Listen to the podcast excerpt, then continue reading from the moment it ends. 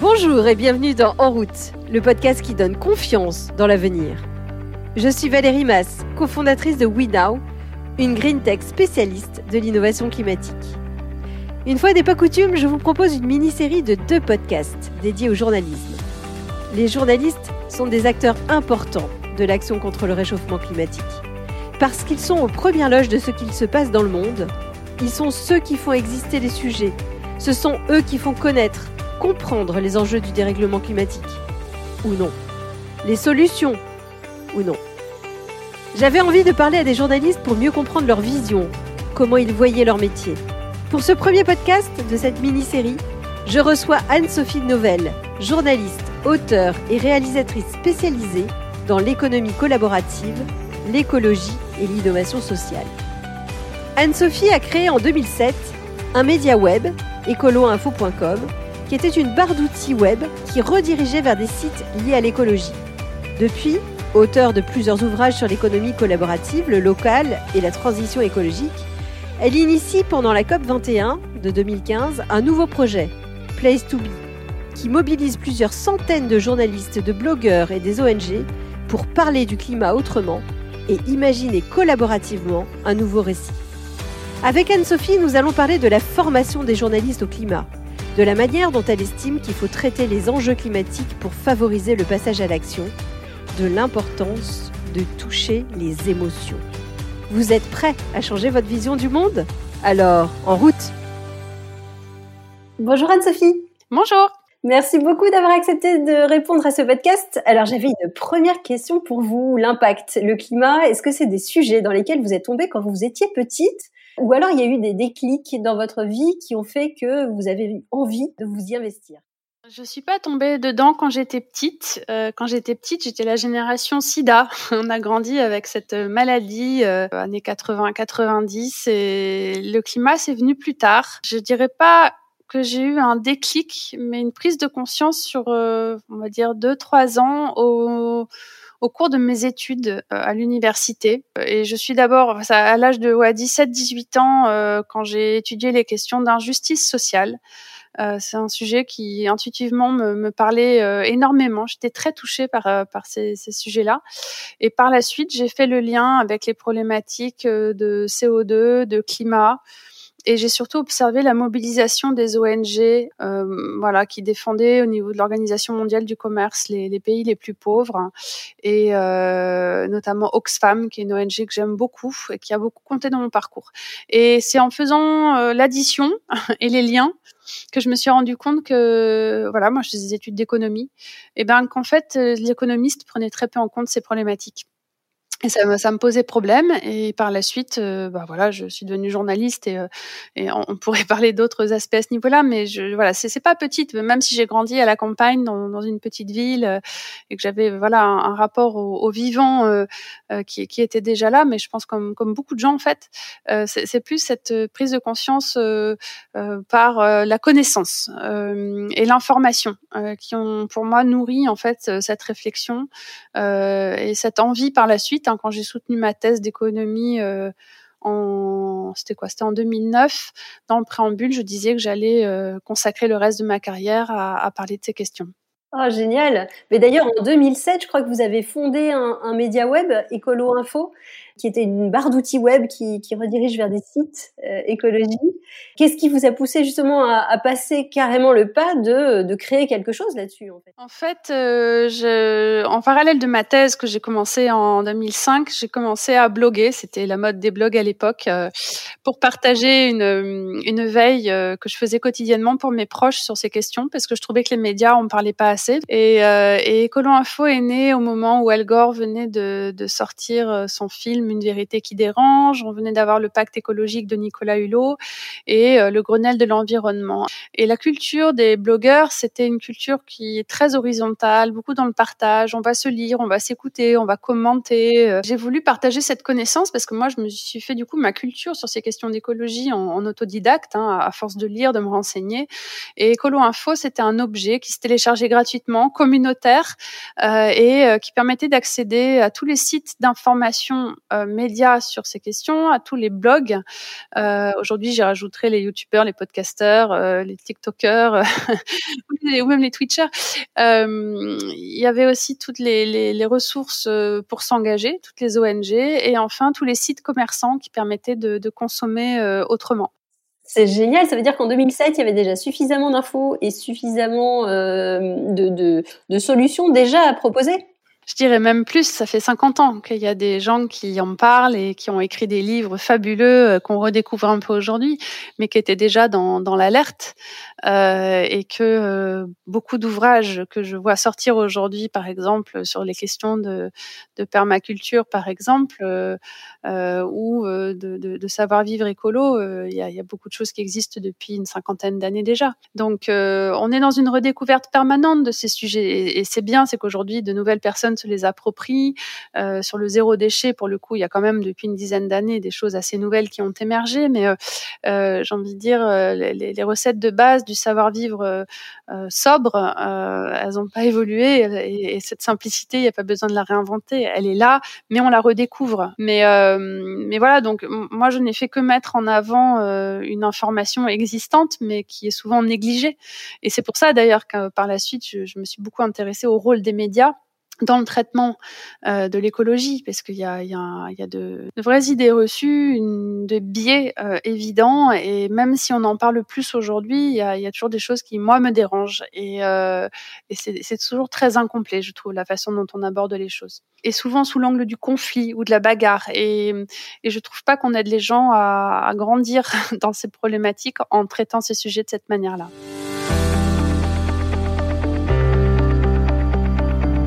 Alors, je suis, hyper d'accord avec vous. Est-ce que depuis euh, de, 2007, il y a eu une accélération, euh, il y a eu une orientation justement de, euh, ces divergences de points de vue, puisque l'écologie a pris beaucoup un tour politique à un moment donné. Euh, enfin, même pas qu'à un moment donné d'ailleurs. Elle a pris elle a été préemptée, même le mot a été préempté un peu par euh, le politique. Est-ce que quand même vous avez vu émerger une prise de conscience nouvelle sur une population beaucoup plus large? Oh bah oui, mais cette prise de conscience, elle est récente en fait. Euh, il y a eu plusieurs phases. Moi, j'ai connu celle de 2009 avec la COP 15 qui a eu lieu à Copenhague, donc qui était la conférence de l'ONU sur le climat, qui était très attendue. Euh, il y avait Sarkozy, il y avait Obama. Bon, on a eu euh, euh quelques mois avant euh, un engouement. Euh, les agences de com n'arrêtaient pas. On parlait du greenwashing des grandes boîtes. on parlait beaucoup de RSE. et puis, ben, la COP, la COP 15 a accouché d'une souris, et ce qui fait que le soufflet est retombé et qu'il n'est remonté par la suite que quelques années plus tard, au moment de la COP 21 qui a lieu à Paris. Il faut savoir que les COP, elles sont pas toutes équivalentes en termes d'importance et qu'en gros, tous les euh, 3-5 ans, il y a une COP très importante. La prochaine, la COP 26 qui aura lieu à Glasgow en novembre, est très attendue. Mais celle de Paris, en tout cas, euh, voilà, a, recréé en fait une attente et en plus, euh, voilà, on a réussi à avoir quand même un accord euh, qui, est important, même s'il n'est pas respecté, mais bon, ouais, c'est une autre histoire. Et mais en tout cas, ça a généré une prise de conscience, mais c'est pas la COP en tant que telle qui a généré ça, c'est euh, le fait qu'on a une réalité qui est plus palpable qu'auparavant, c'est-à-dire que euh, le, fameux changement euh, climatique dont on parle depuis les années 70, eh ben maintenant les gens, c'est plus une réalité virtuelle lointaine qui ne concerne que les, petites îles éloignées ou que sais-je encore. là, ça nous arrive, c'est-à-dire qu'on observe la sécheresse, qu'il y a des villes dans certains endroits de la France qui, en l'été, n'ont plus d'eau, des lacs que l'on voit, dont on voit le niveau largement baissé, des glaciers qui sont en train de fondre, des pans de montagne qui sont en train de s'écrouler, euh, euh euh, et, un réchauffement que l'on ressent réellement. Et là, on ne peut plus nier le fait qu'il y a quand même quelque chose qui se passe et qui pose problème. Donc ça, ça s'est cumulé aussi bah, une démission d'un ministre qui faisait partie des personnalités politiques préférées des Français, en disant je suis seul et la politique des petits pas ne suffit pas. Et puis en parallèle, on a eu aussi la montée des discours euh, collapsaux, hein, qui, voilà, de, Pablo Servigne et consorts, euh, qui ont joué aussi dans la prise de conscience d'un certain nombre de monde, donc de personnes, pardon. Donc euh, voilà, là, ça joue aussi sur euh, sur des peurs. On est dans, un discours de fin du monde, et même si le propos de Pablo est de dire il faut surmonter ça, aller au-delà pour agir, et c'est comme ça qu'on qu'on arrivera à, à, faire au mieux. Euh, c'est pas forcément ce qui a été entendu. Le, moi, je vois chez les jeunes en ce moment, il y a beaucoup de, désespoir et d'impuissance et de colère. Et je sais pas si cette deuxième partie du discours est toujours bien entendu. Pour qu'il y ait un changement de récit, j'ai envie de dire effectif, euh, réel, euh, concret, euh, il faut aussi des acteurs sur le terrain qui arrivent à, entre les lignes, faire bouger les lignes. Et quand on rentre dans ce concret, qu'on doit bousculer des habitudes ou une culture, parce qu'en effet, il y a des choses qui sont ancrées dans notre culture, là, on est dans le changement de récit profond. Moi, je me posais la question, est-ce qu'il n'y a pas aussi une question de, de, de, culture suffisante ou d'éducation suffisante sur le climat C'est des notions qui sont complexes. On en parle beaucoup, mais finalement, on reste souvent de manière assez... Euh, enfin, sur l'écume, hein, euh, c'est très complexe. Hein, à chaque fois qu'on tire un fil, ça en bouge beaucoup d'autres. Est-ce que vous pensez que les journalistes sont suffisamment au fait, sont suffisamment euh, éduqués là-dessus? Je vais vous dire quelque chose. Euh, J'enseigne depuis cette année en école de journalisme euh, une option sur l'environnement dans, dans, deux écoles euh, parmi les meilleures en France. C'est la première année qu'on met en place ces options-là. On est en 2021 et je suis très fière de ça. Je suis très heureuse. Je suis heureuse d'accompagner ces étudiants euh, parce que quand je me suis engagée euh, dans cette profession, c'était pour défendre ces sujets-là. Et j'étais très flattée qu'on me fasse appel pour euh, ben, enseigner. Euh, moi, j'ai pas fait d'école donc de journaliste, donc pour voilà. Et j'ai à cœur que ces jeunes journalistes comprennent quel a été le traitement médiatique de ces questions, qu'ils aient à la fois l'histoire du mauvais traitement médiatique, mais qu'ils comprennent qu'aujourd'hui, même si on en parle plus, on en, peut on en parle peut-être pas mieux il faut prendre conscience de l'écosystème médiatique. Euh, on, sait très bien, les Français le savent, que 90% des grands médias appartiennent à des, euh, euh, à des actionnaires et que ça peut poser débat sur certains aspects et que, en effet, quand un grand groupe possède un média, développer un discours sur l'écologie peut être plus compliqué. mais à côté de ça, il y a une presse indépendante qui fait bien son métier, plein de journalistes très engagés. mais quand je dis engagés, ça ne veut pas dire militants. Et même si je disais militants, c'est un problème pour moi, mais euh, voilà, qui ont des valeurs, qui veulent les défendre, qui peuvent expliquer quelle est leur posture, etc. Et ça, pour moi, c'est très important de, de l'avoir en tête aujourd'hui, euh, que, que, cette presse n'est pas si uniforme que ça et qu'il est possible aussi d'être mieux informé. Et donc, les étudiants, je, parle beaucoup de ça, je leur demande d'explorer, d'observer de, par eux-mêmes et de se faire une opinion euh, et de comprendre quelle peut être la, la posture du journaliste demain. Mais ce qu'il faut comprendre, c'est que c'est une génération qui, voilà, je disais, moi, j'ai né avec une génération la génération d'aujourd'hui, euh, les jeunes de 20 ans aujourd'hui ont grandi avec ces problématiques de climat. Je, relisais encore des travaux hier soir là d'autres étudiants qui sont pas journalistes mais qui sont dans la, com et la, et RSE. Là, je crois qu'un bon tiers de la promo très féminine euh, m'a confié être devenue euh, euh, végétarienne et se poser plein de questions, mais ressentir aussi cette impuissance, avoir envie d'agir et se dire voilà, mais on a conscience que nous jeunes, on a des choses à faire. Et aujourd'hui, on a tendance à enfermer le débat dans le retour en arrière avec des amiches ou le solutionnisme technologique et basta. On comprend pas qu'il faut aller dans la complexité, que une solution qui fonctionne ici ne fonctionnera peut-être pas ailleurs, que voilà la, la, la complexité du monde de temps. Et donc du en effet, pour bien comprendre ces enjeux-là, il faut être bien formé. Et malheureusement, il y a beaucoup de journalistes en place aujourd'hui qui occupent des, jolis postes, etc., qui font pour certains des efforts pour euh, comprendre ça, mais qui sont pas forcément euh, euh, au courant du, degré de détail nécessaire pour anticiper ou qui ont un formatage aussi qui les empêche peut-être de penser ces questions à leur juste valeur. Et, d'après vous, qu'est-ce qui va mettre le plus de monde en mouvement? C'est faire peur aux gens, c'est vraiment de leur montrer cette urgence, euh, c'est de leur montrer des solutions, d'être pédagogue, enfin d'être pédagogue sur, euh, bah voilà ce que vous pouvez faire à tel moment? Euh, c'est vrai que moi je me, je me rends compte qu'à chaque fois que je parle de climat, j'ai en face de moi des gens qui disent ah bah génial, mais j'ai envie de faire, qu'est-ce que qu'est-ce que je peux faire en fait?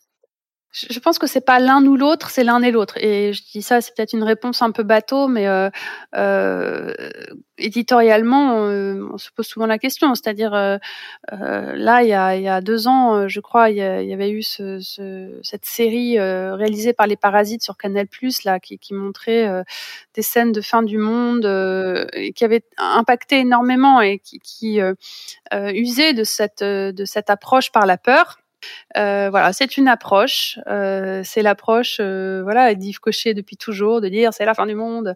Ok, euh, ça, ça, marche pour un certain type de public, mais les sondages qui ont été faits montrent que ça ne marche pas sur tout le monde, que ça peut avoir l'effet inverse chez certaines personnes. Et que parfois, euh, pour des, des personnes qui, qui, sont moins au fait de tout ça, euh, y aller par des solutions, par des choses plus légères fonctionne. Donc, il faut tout pour faire un monde, euh, mais je, je crois qu'en fait, euh, quand on alerte sur quelque chose ou qu'on montre qu'il y a un problème, il est très important de ne pas laisser les gens dans le désespoir et dans la crainte qu'il n'y a pas de solution. Donc euh, euh après, dans mon approche, ça a été de, de vraiment euh, montrer qu'on peut, euh, voilà, dénoncer quelque chose et sans doute faire peur quand on dénonce des problèmes, c'est qu'il y a des, des, choses à dénoncer et qui, qui, du coup sont pas forcément joyeuses et, et voilà, mais montrer aussi qu'il y qu'il y a des choses à faire et donc du coup c'est donner des des voies, des horizons et ne pas laisser les gens, euh, euh, j'ai envie de dire, les bras ballants euh, face à un fait. vous pensez qu'il y a un lien entre développement durable et développement personnel? Je vous dis ça parce que j'entends euh, notamment dans le management, mais c'est vrai aussi dans l'éducation, qu'il faut à chaque, enfin pour une critique, il faut cinq choses positives ensuite pour essayer d'effacer un peu le, le côté négatif. Ben, je me dis, est-ce que finalement dans le développement durable, c'est pas un peu pareil. Et finalement, la manière dont on va se développer, où on va réfléchir sur soi, va peut-être faire euh, que euh, ben, on aura une approche différente aussi de notre comportement euh, dans la, sur la planète. Il y a un travail sur soi à faire, ça c'est évident on peut pas en faire l'économie, c'est-à-dire euh, quand on est abattu, on ressent de la tristesse, euh, puis de la colère, euh, et puis qu'on peut déprimer aussi, hein, et puis l'éco-anxiété, on en parle de plus en plus. Si on traite les choses de manière uniquement rationnelle, on n'est pas assez dans, peut-être qu'on ne répond pas assez à l'urgence, et on peut comprendre plein de choses de manière rationnel. Euh, moi, c'est le cas, par exemple, euh, il y a encore deux ans, quand je parlais de la biodiversité, je pouvais citer des chiffres, donner des éléments, etc. Et, et très bien. Mais est-ce que pour autant, on comprend ce que ça signifie? Euh, voilà. Est-ce qu'on se met à la place d'eux? Est-ce qu'on est dans le vécu, dans le sensible? Et ce que je trouve intéressant aujourd'hui, c'est qu'on a toute une, une, frange de la société, euh, et ça va des scientifiques. Euh, aux philosophes, en passant par les cuistots, euh, les grands chefs, euh, qui ont intégré les problématiques, mais qui ont ressenti et qui ont changé leurs habitudes, mais qui sont sortis de leur euh, posture euh, habituelle. on a plein de scientifiques qui commencent à prendre la parole parce qu'ils ont, ils sont pas insensibles. Et au-delà de, de l'aspect rationnel qu'on pourrait leur attribuer, ils ont commencé à alerter parce qu'ils ne peuvent plus rester dans ce rôle-là face à l'urgence qui, qui, voilà. Donc c'est une façon pour moi de de dire qu'il y a quelque chose d'intenable qui interpelle à titre euh, intime euh, et personnel et qu'on rentre dans le champ politique parce qu'on ne peut plus tenir une position euh, qui reste déconsidérée. Et, quand un Baptiste Morisot ou une Vinciane Desprez, voilà, qui, ont écrit des fabuleux ouvrages sur le vivant, nous invitent aujourd'hui à aller au-delà, à, envisager une nouvelle diplomatie euh, et que le vivre avec, c'est aussi ressentir euh, et considérer qu'il y a d'autres intelligences ou d'autres façons de penser et qui sont pas moins sensibles que les nôtres, mais qui et qui du coup forcent le, le, le la, la, prise en considération et le respect. Euh, ça, ça, ça ouvre des champs aussi de, de fonctionnement euh, sur Terre très différents. Et donc ce, ce travail sur nous, euh, oui, il est indispensable. Après, euh, il peut être fait de manière très différente. Donc c'est vrai que euh, on peut on peut aller dans plein de dimensions là-dessus. Il y y a plein de façons de travailler sur soi. Je ne serais pas euh, il faut que ce soit un travail personnel pour le coup. Euh, mais euh, voilà, le, problème, c'est que dans le développement personnel, je trouve qu'il y a aussi beaucoup de choses qui se font et qui parfois n'aident pas à cultiver le sens du collectif. Euh, voilà, et, donc il faut euh, à, à, trop se regarder le nombril avec un développement personnel, on peut parfois oublier que l'idée derrière, c'est d'arriver à, à, à, vivre avec et vivre ensemble. Donc, je je sais pas. Voilà, faut faut. En tout cas, une chose est sûre, c'est que c'est bien d'en parler, euh, mettre les mots et discuter de ça euh, et, euh, et voir comment ça nous met en action. C'est ça pour moi qu'il faut garder en tête. Anne-Sophie, on arrive au, au, à la fin de ce podcast. J'ai coutume de poser trois petites questions rapides. La première, c'est si vous aviez une baguette magique, qu'est-ce que vous voudriez changer? Bah, L'ordre des priorités, peut-être. Tiens, je m'amuserai, je, je, changerai la hiérarchie. C'est ça. Des priorités. Euh, Le rapport au travail. Mm. D'accord. qu'est-ce qui vous donne de l'espoir? Pour la planète et pour la vie humaine Parce qu'à la limite, la planète, elle restera certainement. Mmh, bah, les jeunes, en ce moment, ils me font du bien. Je, en tout cas, bon, ceux que j'observe. Euh, j'ai envie de leur envoyer plein d'énergie et de, transmettre l'expérience, en fait. C'est surtout ça, la, transmission. ça, ça je trouve que c'est bien ce qui se passe. Il faut maintenant les, les accompagner pour, que, pour pas qu'ils s'épuisent. Top. Et est-ce qu'il y a un conseil qu'on vous a donné qui vous suit toujours, qui vous inspire toujours et que vous voudriez partager? Bah, c'est celui qu'une nonne bouddhiste m'a donné euh, l'année où j'ai soutenu ma thèse. Je suis partie euh, une semaine en Dordogne faire un stage euh, sur le lâcher prise. Et elle me dit c'est parce que je me plante que je pousse. Et, dans, toute ma fonction de fonctionner aujourd'hui, c'est ça. Il faut pas avoir peur de l'échec. On, grandit toujours et on pousse. Et, euh, et, voilà, faire des erreurs, c'est bien, ça, ça permet d'apprendre. Mais au-delà de ça, on, peut semer beaucoup. Euh, voilà, donc faut planter beaucoup pour semer beaucoup et pour pousser beaucoup et pousser plein de choses et pousser plein de projets. Voilà. J'adore j'adore le fait que ce soit une non bouddhiste qui, voulait, qui voulait apporter. Et peut-être juste dernière question, est-ce qu'il y a quelqu'un que vous aimeriez entendre au micro de ce podcast? Hmm, essayez d'appeler peut-être Mathieu Baudin, qui est un bon ami et qui parle beaucoup des futurs souhaitables. Il aime bien les conspirateurs positifs et, hmm, et je suis sûre qu'il pourra vous inspirer aussi. Un énorme merci Anne-Sophie. De rien. Merci beaucoup Valérie. Merci Anne-Sophie. Si cet épisode vous a inspiré, n'hésitez pas à le partager sur les réseaux sociaux ou à lui attribuer 5 étoiles sur votre plateforme de podcast préférée. C'est comme cela que le plus grand nombre pourra le découvrir. Et qui sait, vous serez peut-être à l'origine d'une nouvelle vocation. Vous pouvez également retrouver tous les autres épisodes sur notre site web www.wenow.com. La semaine prochaine, suite et fin de cette mini-série consacrée aux journalistes. Je recevrai Émilie Kovacs, fondatrice et rédactrice en chef de Ecopo, le média référent de l'économie positive centré sur les actualités des innovations éthiques et durables. À la semaine prochaine!